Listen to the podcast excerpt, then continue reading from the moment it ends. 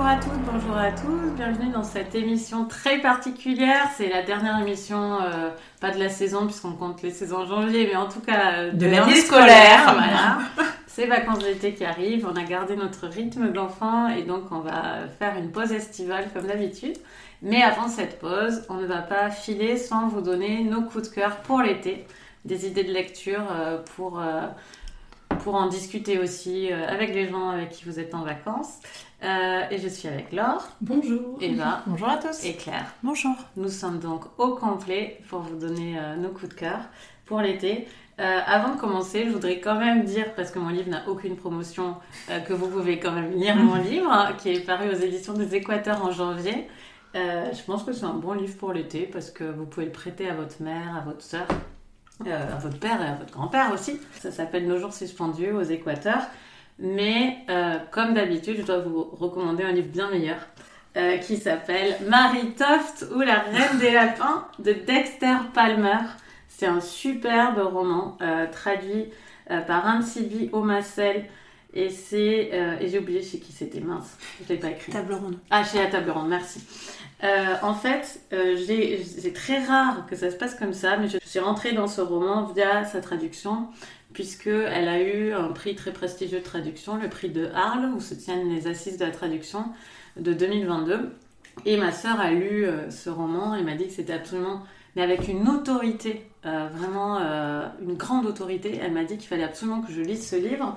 C'est ce que j'ai fait et j'ai absolument adoré. Et je voulais vous dire de le mettre à l'affiche, mais je me suis dit, en voyant les stats, c'est l'émission d'été qui est la plus écoutée, donc je vais être beaucoup plus impactante en en parlant aujourd'hui. C'est ce genre de livre-là.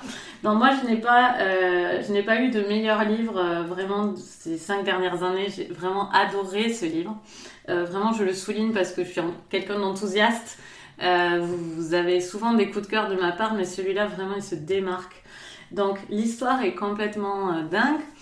C'est le récit, c'est une sorte de récit fictionnel de quelque chose qui est déjà une légende. Enfin, pas une légende, c'est une vraie histoire qui s'est passée en Angleterre. ça se passe en 1726 et une femme qui s'appelle Marie Toft, accouchée soi-disant de lapin. et ça va suivre le médecin de cette bourgade anglaise et son apprenti. Euh, le livre ouvre sur leur, le début de leur relation de travail, puisque son apprenti est en fait un ancien patient, euh, un jeune patient, euh, fils de pasteur, qui doit être soigné de la gorge par le médecin et qui va développer une fascination pour le métier de médecin, etc. Donc on va suivre John et Zachary, euh, l'apprenti. Ça va être raconté plutôt du point de vue de Zachary d'ailleurs. Et euh, un jour, euh, frappe à la porte du médecin un, homme perdu qui l'appelle pour un accouchement. Le médecin est au courant que sa femme a eu une fausse couche dont ils ont du mal à se remettre psychologiquement. Enfin, même, même à l'époque, en tout cas, ils sont affectés. C'est le choix que fait l'auteur aujourd'hui de dire ça. Et, euh, et, il fait tous les calculs qu'il faut faire et il dit c'est pas possible qu'elle accouche aujourd'hui. Le, père dit mais si, si, elle est en train d'accoucher. Bon, déjà il y a un problème. Déjà sur le chemin, il dit les calculs sont pas bons, Kevin. C'est pas possible. Et arrivé là, qu'est-ce qui sort de la femme avec un, dans une scène d'effroi absolu, vous imaginez? Non pas des lapins, mais des bouts de lapin. Oh là là euh, Voilà, des, des bouts de lapin qui sortent d'elle. Donc, euh, le médecin et son élève sont malades. Enfin, vraiment, euh, c'est abominable. Euh, ça, pose toutes, ça pose toutes les questions de religion, de, enfin, rien n'a de sens, quoi. Et il se trouve que ce médecin John et, vit une histoire d'amour magnifique avec, avec sa femme, qui va dès le début un petit peu lever un sourcil et qui, tout le long du livre, va être un petit peu le lecteur finalement, mm. qui va, alors que John est emballé et qui se met à croire, parce qu'alors il y a un premier lapin, il y a un deuxième lapin, un troisième lapin, et ça arrive, ça se met à arriver un peu euh, tous les trois jours, quatre jours et tout. Et comme ça commence à se savoir comme un mystère euh, médical dans le pays, il doit même aller à Londres. Alors d'abord, il y a plein de médecins qui arrivent dans la bourgade pour aller voir les accouchements et ça devient un peu euh, les habits neufs de l'empereur. Il y a toujours le médecin qui dit qu'il est mieux envoyé par le roi que le précédent et, ça devient un truc d'orgueil d'aller voir le cas euh, de cette femme qui accouche euh, de, de lapin. Je vous dis, l'histoire est un peu folle, mais vraiment, mais c'est tellement génial.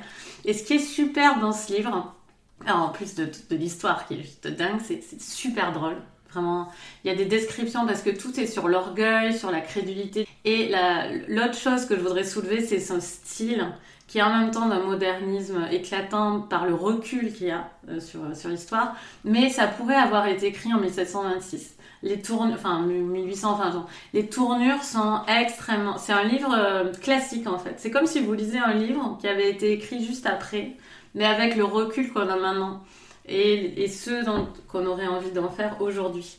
Euh, c'est merveilleux très impertinent. Ça part de 1500 choses. Quand ils vont à Londres, il y a des passages entiers sur ce que c'est d'être riche et ce que c'est le divertissement, en fait, qui résonne beaucoup avec notre époque actuelle, puisqu'ils sont, euh, en fait, euh, avec les cohortes de médecins qui viennent dans la bourgade, vient Londres aussi.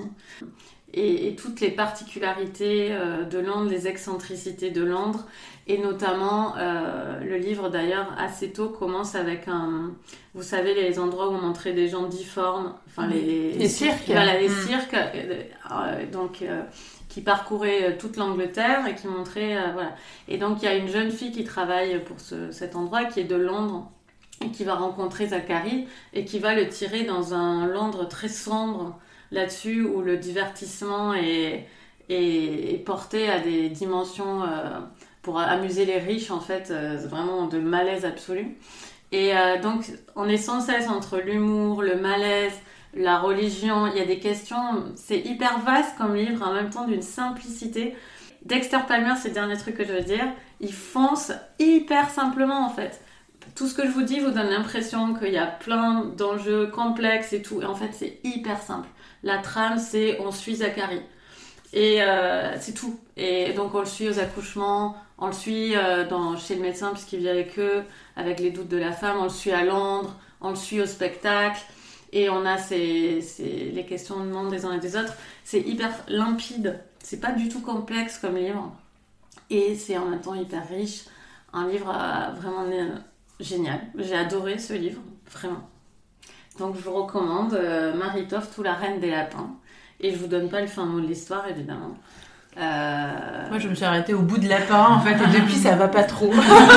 non, non, mais vraiment, il faut, il faut lire parce que la façon dont c'est décrit, et c'est une histoire vraie, enfin, c'est pas une histoire vraie, enfin, si, c'est une histoire vraie. Il y a vraiment une femme qui a couché de bout de lapin. Hmm. Mais bon, tu... voilà. pas plus. Donc, Laure, euh, alors moi, quoi, dans un registre très différent. euh, c'est un roman pour ados qui s'appelle Je suis ton soleil de Marie Pavlenko.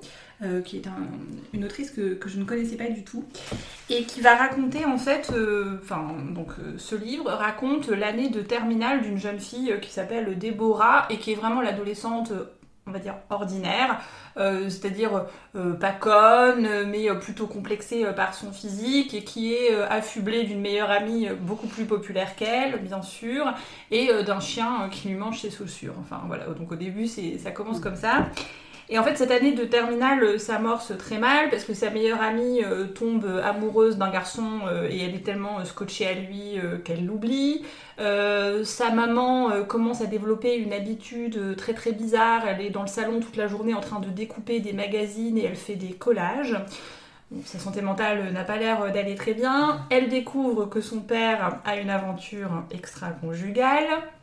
Bon bref, et elle débarque dans, dans, une classe avec la peste, la peste de l'école. Voilà, donc tout, tout, va plutôt pas très bien euh, pour mm. elle, mais fort heureusement, elle va rencontrer, euh, elle va se faire des nouveaux amis, un garçon qui s'appelle Migalman parce qu'il a la particularité d'élever des migales, mm. et euh, Victor, le beau nouveau de l'école, donc bien entendu, elle va tomber amoureuse. Mais les migales sont entières. Oui, les migales sont entières, personne ne les mange. Il, a accroché de bout de migales. Voilà, c'est ça. Et alors, c'est vraiment, moi j'ai eu une sorte de plaisir, on va dire, extrêmement régressif, euh, parce que c'est, euh, je suis ton soleil, c'est vraiment une tranche de vie, quoi. Enfin, c'est mm. la tranche de vie de cette adolescente racontée euh, sur un an. Il se passe plein de choses, mais en même temps rien où on se dit c'est tellement extraordinaire que je ne vois pas du tout comment ça aurait pu m'arriver à moi, parce que finalement tout, en ayant des légers décalages, bah, on se dit bah oui ça pourrait arriver euh, à quelqu'un quoi euh, si quelqu'un me dit demain euh, ma maman elle va pas très bien elle a des espèces de troubles obsessionnels compulsifs enfin voilà c'est Et donc c'est vraiment raconté avec beaucoup de tendresse. C'est des petits, enfin tous les personnages sont hyper attachants, sont hyper bien posés. Et moi j'ai vraiment été embarquée, bah, comme quand j'étais ado. Enfin je l'ai lu vraiment en deux jours et, j'étais dans un plaisir. C'était doudou quoi, enfin voilà, c'est le livre doudou dans lequel on est trop bien. C'est le livre plaid. Ah, c'est le livre, complètement le livre plaid et, et, je vous le recommande parce que c'est très, voilà, c'est très bien écrit. Marie Plavenko, elle s'autorise plein de choses qui sont très drôles dans son livre. Par exemple, ça commence euh, où Déborah, on a l'impression, on se croirait dans une série, alerte à Malibu, genre euh, c'est trop la bombasse euh, au, bord de la piscine, puis elle se réveille. Et elle a plein, elle joue beaucoup comme ça avec les codes de, de la pop culture, mm. enfin voilà, des, des, des séries. Elle s'autorise plein de petites fantaisies comme ça, qui, enfin qui rend la lecture vraiment très chouette, hyper distrayante, et je trouve que c'est un, un, super livre pour l'été, euh, pour vous, si, si, si, ça vous évoque quelque chose que je vous dis, ou pour, euh, pour des ados autour de vous, euh, c'est Ça a l'air super. Tu peux redire le titre? Je suis ton soleil de Marie Pavlenko. Mais ça fait partie, alors moi c'est mon grand regret, c'est comme Quatre sœurs de Malika Ferjou, qui est livre par excellence, c'est partie de ces livres vers lesquels les adolescents ne vont pas. Et c'est plus leurs parents qui les lisent. Ah oui? C'est très intéressant, parfois il y a des Tant livres que quelqu'un les lit. Voilà, tant que quelqu'un les lit. Mais je trouve ça vraiment dommage parce que... Euh, et je, parfois c'est des livres comme ça qui sont fabuleux et je comprends euh, pas pourquoi euh, parfois les adolescents n'y vont pas. Peut-être parce que c'est dur à résumer en même temps. T'es là, il ben, n'y a pas de. Enfin, tu vois, c'est pas Harry Potter, il n'y a pas de. Ouais, je sais pas. Tu me... Je le connais pas celui-là, tu me donnes trop envie de le lire. Super, hein moi aussi. Euh, Eva, je sens que cette émission va me, remplir tout mon été. Allez, continue, continue. Te tourne-bouler. Alors moi aussi, je vais parler d'une Déborah, puisque je vais vous parler du dernier livre de Déborah Lévy Berthera, euh, qui a été publié récemment aux éditions Rivage et qui s'appelle Sur la terre des vivants. Euh, en fait, Déborah Lévy euh, Berthera, je la connaissais seulement de nom, à pas confondre avec Déborah Lévy euh, qui publie son autobiographie aux, éditions du sous-sol. donc je la connaissais de nom, mais j'avais encore jamais lu cette autrice. Et en fait, quand j'ai entendu parler du livre, j'étais pas plus intéressée que ça. Enfin, le sujet bien sûr m'intéressait, mais je me suis dit bon, des histoires de familles juives qui ont été touchées de plein fouet par la Seconde Guerre mondiale, la Shoah. J'en ai déjà lu des tonnes. Est-ce que je vais encore en relire un autre? Bon. Et puis finalement, quand même, euh, je l'ai lu et là, j'ai été euh, vraiment complètement euh, fascinée et complètement charmée. en fait, l'autrice nous parle de sa famille du côté paternel, donc le côté Lévi de Lévi Berthera. Et donc ses arrière-grands-parents, qui s'appelaient Frédéric et Elkan Lévy, avait un métier assez particulier puisqu'il s'occupait d'une maison de retraite et il s'occupait aussi euh, du cimetière juif euh, euh, d'un quartier de, Hambourg. Et donc ils vivent avec les pensionnaires, en fait, avec les, personnes âgées à côté du cimetière et avec leurs cinq enfants. Euh, donc deux garçons, euh, trois filles. Dans les deux garçons, il y a le grand-père de euh, Déborah Lévy Berthera. et puis donc il y a ces trois sœurs, Santa, Edith et Irma, qui vont être vraiment des, des, personnages très forts de cette histoire. Donc elle nous raconte cette, cette vie. Et il y a vraiment une ambiance très particulière euh, dans, ce, euh, dans cette maison de retraite, un côté un petit peu clos. Euh, en fait, très vite, il y a une écriture qui est vraiment très fluide, mais aussi très élégante. vraiment, l'écriture est un des points forts de ce livre. Et il y a aussi un côté un peu conte. très vite, il y a des références notamment à Pinocchio, qui va être une sorte de fil conducteur en fait de, de toute cette histoire. Et puis, c'est euh, vraiment euh, une sorte de, de conte. Alors tout est vrai hein, dans ce qu'elle raconte, mais euh, il y a vraiment ce côté conte un peu gothique avec des accents un peu de, de mort en fait, va très vite de par leur métier. Et puis bien sûr, on s'en doute, avec la Seconde Guerre mondiale qui arrive, euh, ça va être vraiment euh, le comment dire l'ambiance euh, qui était plutôt familiale, plutôt heureuse, va bien sûr s'obscurcir et donc la mort va venir frapper à la porte, l'exil également et puis la déportation puisque l'arrière-grand-mère Frédéric va être déportée en compagnie d'une de ses filles, donc Irma la plus jeune, qui est un personnage à part entière et qui est qui est infirmière. Donc vraiment en fait, cette histoire euh, je, je vais pas dire qu'elle est très particulière, puisque c'est une histoire qu'on peut retrouver dans finalement plein de familles, mais c'est vraiment la façon dont elle raconte euh, Déborah euh, Lévy-Bertera. Il y a une élégance, il y a une fluidité, il y a vraiment un côté très évident finalement dans ce qu'elle raconte. Il y a aussi une incarnation qui est vraiment très forte au niveau des personnages. Euh, alors elle a connu certains euh, des protagonistes, puisqu'elle est née dans les années 70, donc elle a connu une partie de, de ces gens dont elle parle, mais quand ils étaient déjà très âgés, elle, elle était euh, petite fille, elle était, euh, elle était adolescente, mais vraiment elle les fait revivre en fait sous nos yeux. Et puis elle apparaît de temps en temps dans le récit, euh, puisque elle-même en fait est dans une démarche d'enquête. Elle parle pas du tout allemand, alors que toute sa famille paternelle euh, est d'origine allemande. Elle était jamais allée en Allemagne. Et puis petit à petit, elle va y aller, elle va faire des recherches, elle va être aidée par des personnes. Mais chaque fois, c'est des toutes petites euh, apparitions qu'elle fait dans, le livre. Et chaque fois, vraiment, elle trouve le bon équilibre. Elle est présente un petit peu hein, pour nous raconter l'histoire, mais pas trop présente non plus. Elle sait euh, ne pas non plus trop se mettre en avant. Elle fait quelques réflexions, mais c'est toujours hyper intelligent, hyper vif, hyper euh, pertinent.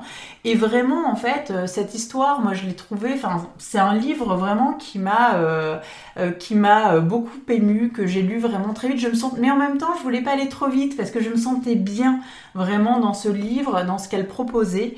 Et, puis il y a cette image en fait euh, des trois sœurs qu'on va suivre, donc Santa, Edith et Irma, chacune avec une personnalité euh, particulière, chacune qui va avoir un destin aussi assez particulier.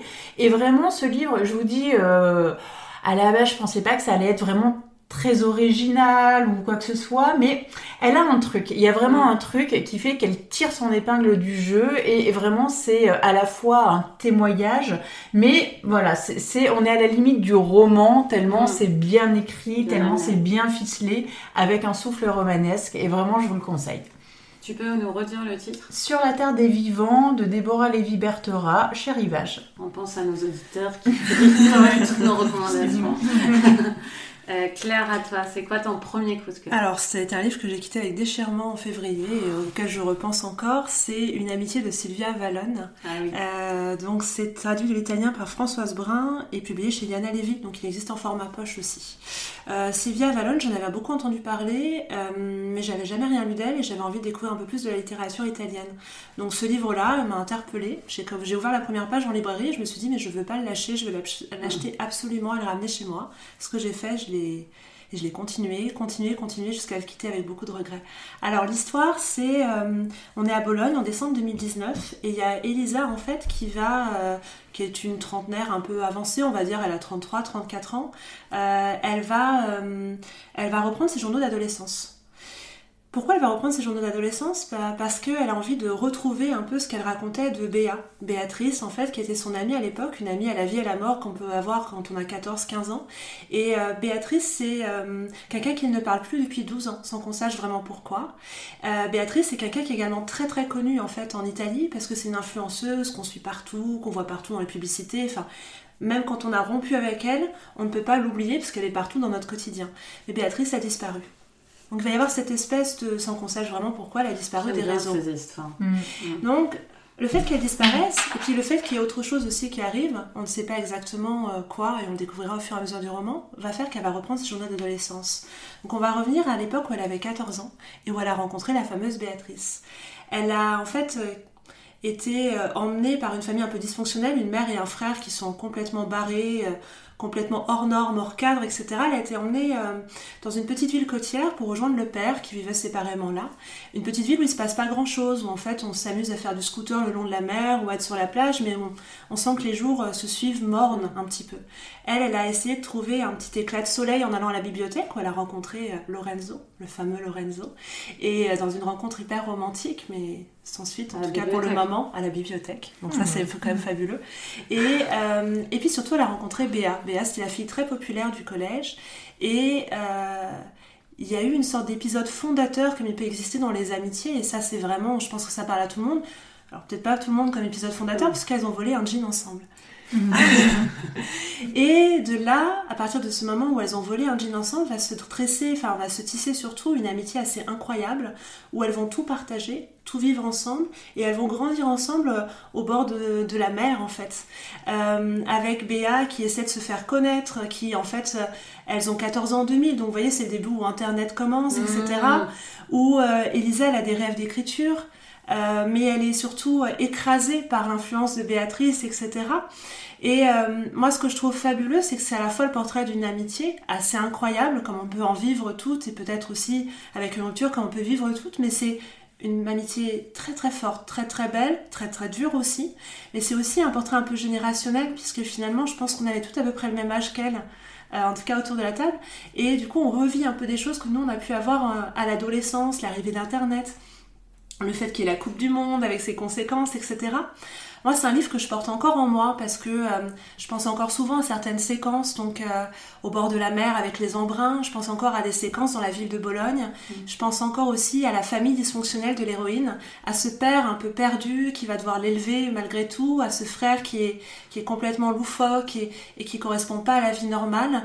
Euh, et je pense aussi beaucoup à Lorenzo encore et à cette histoire qui est et il y a un côté très Lena Ferrante, certes, mais il n'y a pas que ça, parce que Sylvia Avalon, elle a son écriture propre, elle a sa façon de raconter l'histoire propre, elle interroge l'arrivée des nouvelles technologies, elle interroge ce qu'est d'avoir une famille différente, ce qu'est d'avoir des rêves qu'on oublie, et l'écriture, justement, pour Elisa, le fait de reprendre ses journaux quotidiens va être une sorte de planche de salut parce qu'elle va, grâce à ces journaux-là, de son quotidien d'adolescente, se mettre à écrire et peut-être enfin réaliser son rêve. Donc c'est également un roman sur les rêves qu'on peut parfois oublier et c'est génial l'été de plonger dans la torpeur de l'Italie mais aussi de repenser à ses rêves et d'essayer de les réaliser. Claire, tu donnes mhm. trop envie de lire ce livre. Je l'ai adoré ce livre, vraiment. et je vais en lire d'autres. L'amitié de Sylvia Avalon, on avait parlé de Sylvia Avalon euh, pour Dacier. Exactement. Euh, et on avait dit, je me rappelle que c'était très, très touchant, comme euh, il y avait une femme un peu seule dans un HLM qui. Euh, enfin, une voisine devenait son amie, on avait trouvé ça beau, je me rappelle. Donc elle doit bien écrire l'amitié. Très très bien. Bon, alors c'est très bien l'amitié de Sylvia Vallon, mais n'oubliez pas Marie Toft ou la Reine de la Mon deuxième coup de cœur, c'est Sauvagine de Gabriel Filto-Shiba. C'est un roman euh, québécois euh, que euh, j'ai découvert en poche chez Folio. Moi, je l'avais lu en brochet il n'y a pas si longtemps. Et donc, Gabriel Fitoshiba, je l'ai rencontré au Festival America dans une rencontre sur l'éco-anxiété, l'écologie, aux côtés d'Antoine Desjardins. Et j'avais lu son premier livre en cabané sur une expérience qu'elle avait elle-même traversée. Et lors de cette rencontre, elle avait parlé du fait que, euh, maintenant que j'ai lu le roman, je ne sais plus exactement ce qu'est la réalité de ce qu'elle avait raconté ce jour-là, mais en tout cas, son chien avait été soit blessé, soit tué euh, par, euh, par un braconnier. Et elle s'était imaginé plein de façons de lui faire du mal dans, dans la vraie vie. Et, ce roman euh, raconte euh, une histoire un petit peu similaire avec un point de vue, euh, enfin un, point déclencheur similaire qui est que l'héroïne, qui s'appelle Raphaël, a un chien qui se fait prendre par un piège énorme de braconnier. la différence notable avec Gabrielle Filtoshiba, c'est qu'elle est garde forestière et c'est vraiment un roman. C'est un vrai, un vrai roman. C'est d'ailleurs pourquoi je l'ai préférée en cabané, même si je vous recommande de la lire euh, de manière générale. C'est un roman qui est très bien mené. Elle va être en même temps dans cet isolement du froid canadien, des grands espaces. Et en même temps, elle a un métier, donc elle est rattachée à un bureau. Elle contrôle un peu tout ce qui se passe euh, euh, dans la zone. Il y a toute une question, évidemment, pour elle d'engagement écologique, mais aussi là, de, sur le terrain, qu'est-ce que c'est d'enlever des postes? Euh, qu'est-ce que c'est de, couper des budgets? C'est qu'il y a moins de personnes qui surveillent euh, les espèces protégées. Donc on voit un petit peu son quotidien de, euh, gardienne. Donc elle est appelée, par exemple, s'il y a des, inondations qui peuvent être causées par du dégel, elle est appelée sur différentes situations. Elle est assez connue dans le voisinage. Et quand il arrive ça à son chien, elle se met en tête bah, de se venger. Euh, et il va avoir une très belle histoire d'amitié avec un homme qu'elle connaît depuis très longtemps. Euh, elle-même préfère les filles. Il y a aussi une fille, mais je m'en rappelle plus. Euh, enfin, ce qui est vraiment central dans le livre, c'est cette, amitié avec un homme que je crois qui s'appelle Lionel, qu'elle connaît depuis très longtemps et qui va l'aider un petit peu dans sa dans cette vengeance et dans cette enquête aussi, puisque ce n'est pas le tout de, de ce n'est pas le tout de se venger, il faut savoir sur qui. Et euh, elle ne sait pas exactement au départ qui a abîmé euh, son chien qu'elle aime tant. Et il y a aussi tout un volet féministe sur euh, le fait d'être seule dans ce climat-là. je pense que dans Cabané, elle le traite, mais pas aussi activement que dans Sauvagine, puisque là, il y a toute une question de de, de, mecs toxiques qu'il y a dans le coin, qui, l'espionnent, qui, qui, vont, qui, qui vont voir le linge qui sèche. Qui, enfin, il y a tout un, environnement de, de menaces euh, injustes qu'elle a, alors que juste parce qu'elle est une femme, euh, alors qu'elle euh, elle connaît bien le coin, elle connaît elle est à l'aise dans ces grands espaces, mais quand même il reste ça, et donc il y a aussi ce volet-là qui est traité. C'est très, enfin c'est passionnant, on a envie de savoir la suite, et puis elle, elle écrit, euh, Gabrielle Filtoshiba, elle a, elle a un grand souci des mots. Alors, vous ne connaîtrez pas tous les mots qu'il y a dans le livre, c'est un livre très facile à, lire, hein. mais je veux dire, les, les, végétaux, les animaux du coin, euh, elle en tient vraiment un recensement très précis, elle est passionnée. Euh, je me rappelle que Ginny Glon nous disait qu'elle prenait des cours pour connaître euh, tout ce qu'il y avait autour de chez elle en, Californie du Nord. Et voilà, c'est une démarche euh, vraiment euh, aussi activiste de connaître parfaitement son environnement. Et donc, elle va émailler tout son texte de voilà, d'animaux, vous ne saurez pas exactement forcément de végétaux, c'est un peu comme dans Cabané. C'est vraiment très très beau à lire, en même temps simple et en même temps très dépaysant, rafraîchissant pour l'été, surtout après l'Italie. Donc euh, voilà, je vous recommande Sauvagine de Gabrielle Filtoshiba et de l'écouter globalement si vous avez l'occasion de lire des interviews d'elle parce que c'est une femme très engagée. Tous ses droits d'auteur, euh, elle achète des forêts avec pour pas qu'elle soit abattue. Euh, et euh, enfin voilà, elle a, vraiment ça dans le, dans le sang quoi. Donc euh, ça se transparaît dans ses livres.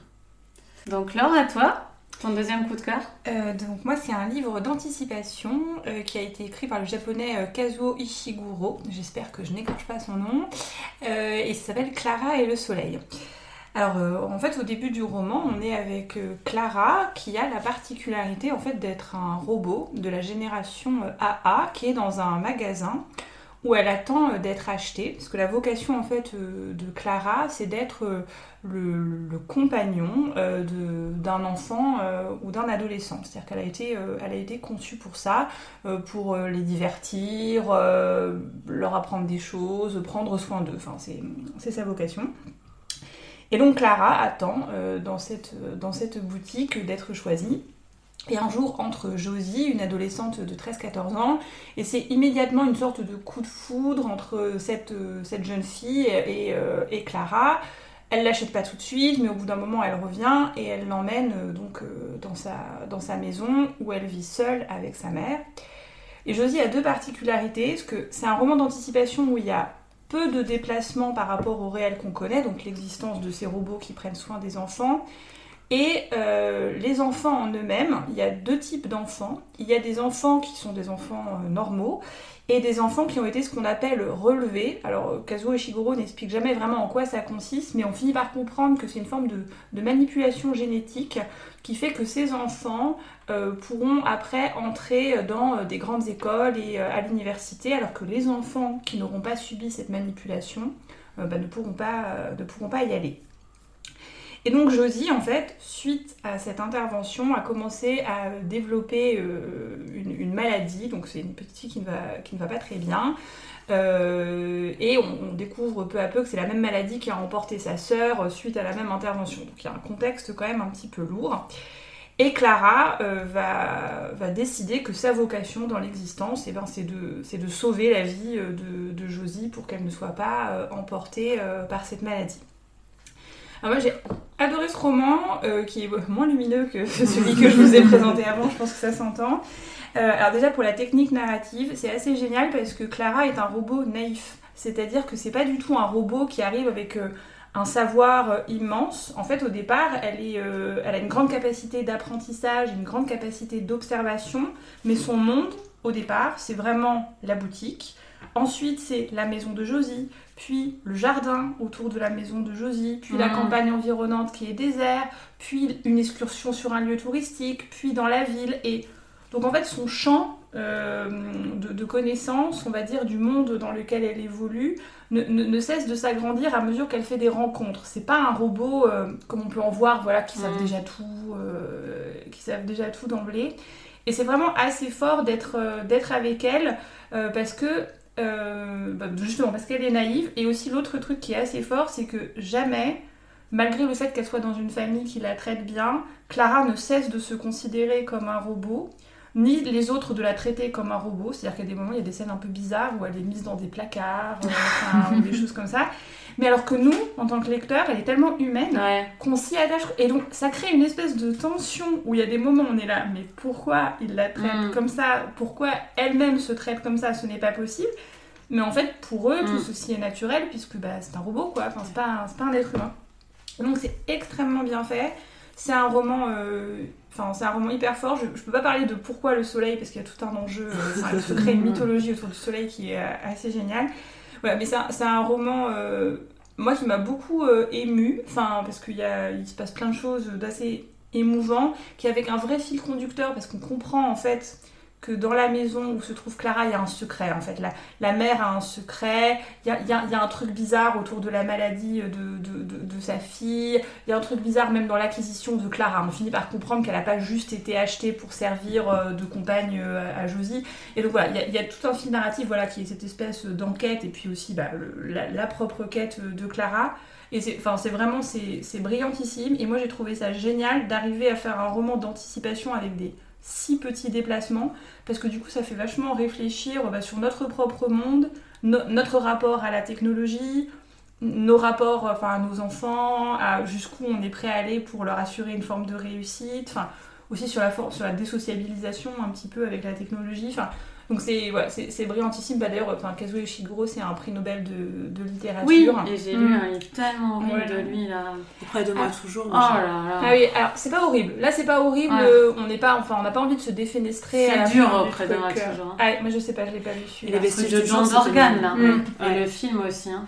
Ah oui, alors que là, non, c'est mm. pas, c'est, pas un roman où on sort avec la pêche en mm. disant c'est génial, le soleil est beau et ça tu, pleures, tu pleures pas non plus. Non, pas du mm. tout. C'est, c'est, très, c'est très nuancé, c'est bien fait, euh, c'est pas, euh, et c'est pas, et c'est pas glauque. Il n'y a jamais aucun moment où c'est glauque.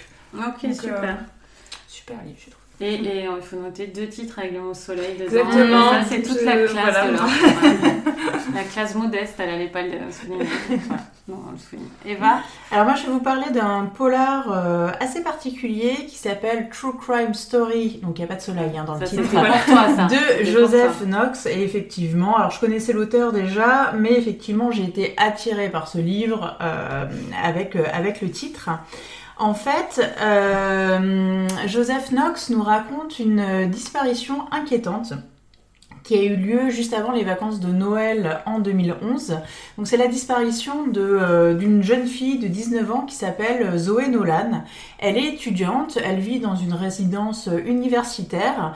Et puis bon, euh, il y a déjà quelques semaines qu'il se passe un peu des choses bizarres. Et puis, euh, un jour, il y a une alerte incendie, euh, tout le monde sort de l'immeuble, et puis elle, elle reste pendant euh, cette alerte, et on la retrouve jamais. Et puis quelques années après, donc l'affaire est toujours non résolue, hein, on l'a pas retrouvée, on ne sait pas ce qui s'est passé. Il y a une écrivaine qui s'appelle Evelyn Mitchell qui décide en fait d'écrire un livre sur cette affaire, donc qui enquête, vraiment en mode true crime. Et euh, donc elle va faire plein d'entretiens avec euh, tous les protagonistes de cette affaire. Donc la sœur jumelle de Zoé qui vivait avec elle, son petit ami euh, de l'époque, ses parents, des groupes d'amis effectivement avec qui elle sortait. Et donc elle fait plein plein d'enregistrements avec eux, etc. Et puis comme elle est très amie avec un auteur qui s'appelle euh, Joseph Knox, forcément, ils se donnent des nouvelles, ils échangent, et puis elle lui dit qu'elle est en train d'écrire là-dessus. Elle lui envoie déjà euh, ses enregistrements, euh, les premiers brouillons, les premiers drafts de son livre. Puis quand même, il y a des choses bizarres qui se passent. Et elle finit, finit par y avoir un drame. Et donc c'est Joseph Knox qui va reprendre le flambeau, continuer les entretiens, etc. Et vraiment, alors le livre est hyper original parce que toute l'intrigue en fait qui nous est racontée, elle va jouer sur deux codes. Les codes bien sûr du true crime avec l'enquête euh, sur l'affaire euh, non résolue, mais également sur l'autofiction puisque finalement l'auteur se met en scène lui-même et devient un protagoniste en fait de cette affaire.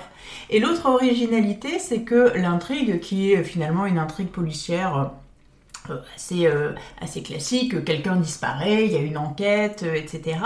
En fait, ça ne nous est pas du tout raconté en mode narratif, c'est vraiment en fait tous les entretiens avec euh, les différentes personnes. Donc en fait, on a des chapitres où c'est euh, la meilleure amie qui commence à raconter un truc, et puis après il y a euh, l'ex-petite amie qui dit ah mais non mais en fait ça s'est pas du tout passé comme ça et nanana ah, et le père etc. et donc en fait tout le livre est vraiment constitué soit des échanges euh, par mail entre euh, les deux écrivains, donc Joseph et Evelyne, soit en fait par les verbatims de tous les gens qu'ils ont pu interviewer. Et donc on va dérouler l'histoire sur plusieurs années comme ça. Donc vraiment, enfin ça donne un, livre qui casse les codes, mm. qui est original. Euh, vraiment c'est passionnant. Alors faut quand même être adhéré à ce format. Moi au début j'ai eu du mal. Mm parce que forcément c'est assez fragmenté et il faut le temps de se familiariser avec les personnages, de s'attacher à eux. Mais une fois que j'ai été ferrée, euh, franchement j'ai déroulé le truc, c'était passionnant et la fin réussit à être surprenante. Donc vraiment, enfin si vous êtes fan de polar, euh, voilà, il y a une certaine originalité et je vous conseille ce livre, donc True Crime Story de Joseph Knox. C'est aux éditions du Masque. Bah, merci Eva, ça a l'air chouette et ça m'étonne pas que tu aimes. Claire, à toi pour le dernier coup de cœur de cette émission. Alors, je voulais vous parler d'un roman graphique. Hier soir encore, j'avais du mal à choisir mon deuxième type, puis j'ai pris ce roman graphique, j'avais emprunté à la médiathèque et ça a été une révélation. Je me suis dit, il faut absolument que j'en parle pour cet été. Il s'agit de Peace Mémé, euh, un roman graphique de Cathy Bord qui a été publié chez Dargo en 2023. Alors en fait, ça commence par une scène d'anniversaire. Il y a deux jumelles, Camille et Marthe, qui fêtent leurs 38 ans il y a beaucoup de verres, euh, etc. Tout le monde boit beaucoup. Et il y a le groupe de copines, donc Camille, Marthe et puis euh, Marie et Nora, qui parlent, qui évoquent leurs rêves, etc. Et là, elles ont une idée, toutes les quatre. Elles disent si un jour on gagnait au loto, on pourrait euh, créer une sorte de café concept ou en fait qui s'appellerait Pisse Mémé. on servirait des tisanes, on servirait des bières et des vins locaux. Et également, il y aurait un coin yoga, un coin librairie, un peu comme vous savez, quand on a beaucoup bu, on s'emballe, on crée des rêves un petit peu des châteaux en Espagne. Et puis, bah, la soirée s'arrête et Six mois se passent. Et là, bah, une sorte de billet de loto qui arrive, gagnant, puisque euh, la tante aimée, la tante des jumelles, décède. Elles iraient toutes les deux chacune de 200 euh, 000 euros. Donc, bah, forcément, elles rappellent leurs amis. Écoutez, c'est comme si on avait gagné au loto. On va pouvoir faire notre fameux pisse mémé. D'accord. Donc, euh, elles vont avoir un petit peu de mal parce qu'elles viennent d'un milieu très très aisé toutes les deux. Finalement, leur tante, elle lui parlait plus pour des raisons familiales et on découvrira pourquoi plus tard. Mais elles ont pas de problème d'argent. En revanche, leurs deux amies Marie et Nora, c'est un petit peu différent. Alors, Marie, elle a pas de problème d'argent, mais elle a la limite du burn-out. Elle approche de la quarantaine, elle se sent complètement déphasée dans sa vie de famille, elle se sent trop euh, euh, pas reconnue dans son métier, mais elle doit beaucoup travailler tout le temps, refaire, etc. Et alors c'est plutôt Nora excusez-moi, qui a mis du burn-out, je suis encore avec les prénoms. Et en revanche, Marie, elle, c'est euh, une autre euh, problématique, c'est qu'en fait, elle a un fils adolescent qu'elle élève toute seule, et elle doit faire trois métiers dans la journée pour subvenir à ses besoins. Mhm. Donc le matin, elle aide à domicile, l'après-midi, elle est caissière au franc prix du coin, et le soir, en fait, elle fait des traductions.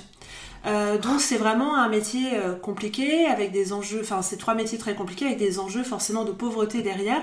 Donc elles vont avoir du mal toutes les deux à être convaincues. Puis finalement elles vont se dire bah, si on suivait quand même les jumelles, les jumelles emportent tout sur leur passage. Donc on va voir un peu comment va être fondé ce pisse mémé et comment cette espèce de café un peu idyllique va voir le jour. Donc c'est euh, c'est drôle, euh, ça parle d'un groupe d'amis. Euh, Il est où ce café? Alors, bah, je te dis pas. Ah. T'as qu'à lire le livre comme tout le monde.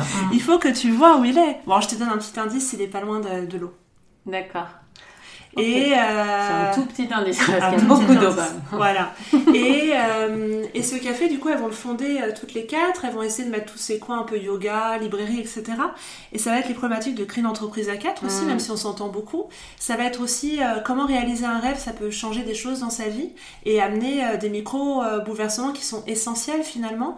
Et puis euh, bah, je sais pas, c'est un livre qui est enthousiasmant, qui donne le sourire. Euh, est-ce que c'est une bonne idée d'appeler son, son café Pisse Mémé? Est-ce que ça n'a pas quelques conséquences un peu drôles pour nous lecteurs, mais un peu moins drôles pour celles qui, qui gèrent le café?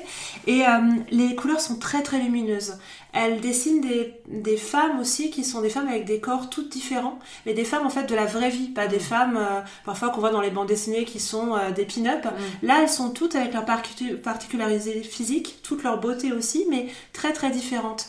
Moi, j'aime quand ça parle de groupe d'amis. Mm. J'aime quand ça montre à quel point euh, la sororité, c'est essentiel dans nos existences et à quel point ça permet parfois de se transcender, de réaliser les rêves ou de dépasser des moments très compliqués.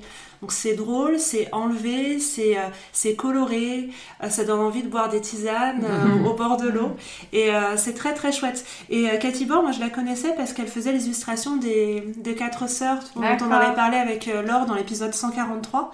Et elle avait fait aussi l'adaptation graphique. J'aimais déjà beaucoup son graphisme. Et là, elle est à la fois euh, autrice et euh, illustratrice. Et c'est une vraie, vraie réussite. Pour l'été, c'est parfait comme lecture. Ah bah génial. Ah, c'est top. Ah c'est une belle émission, moi, mmh. ah ouais, mmh. C'était une très belle émission. Merci les filles. Euh, et je pense que tout le monde aura de belles idées pour cet été. Est-ce qu'on redit Non, on notera tous les titres sur le site et dans la description du podcast, vous êtes habitués. Euh, juste avant de partir, vous signaler tout de même que comme tous les ans depuis maintenant de pas mal d'années, mm. euh, on vous demande vos conseils de lecture pendant l'été et on va mettre une ou deux émissions en ligne en août euh, avec vos cartes postales. Donc les cartes postales, en fait, il faudrait pas nous les envoyer trop tard dans l'été quand même. L'idée c'est de s'enregistrer sur votre téléphone et euh, de nous donner, de donner plutôt aux autres auditeurs un conseil de lecture euh, qui vous, qui vous plaît. Et euh, ça peut durer 2-3 minutes. C'est très facile, hein, dictaphone de téléphone, ça marche très très bien. vous m'envoyez un fichier AAC ou MP3. Et ensuite, on met tout ça bout à bout avec des jolis bruits de cigales. Et puis, ça nous fait une émission pour l'été tous les ans. C'est un petit rituel pour ceux qui ne connaissent pas. Surtout, ne soyez pas timide, écoutez les dernières éditions, vous verrez, il y a un petit peu de tout. Euh, et c'est très, euh, vraiment, euh, imaginez-vous que vous parlez à votre copine, que vous lui conseillez un livre, il y a vraiment zéro stress à avoir. Il faut se lancer et ça vous fera plaisir après de, partager avec vos proches. voilà, donc on attend, c'est Eva qui va s'occuper de, ça comme tous les ans. On attend vos envois. on indiquera tout ça aussi dans la description de l'émission et on vous souhaite un excellent été. Bonnes vacances Bonnes vacances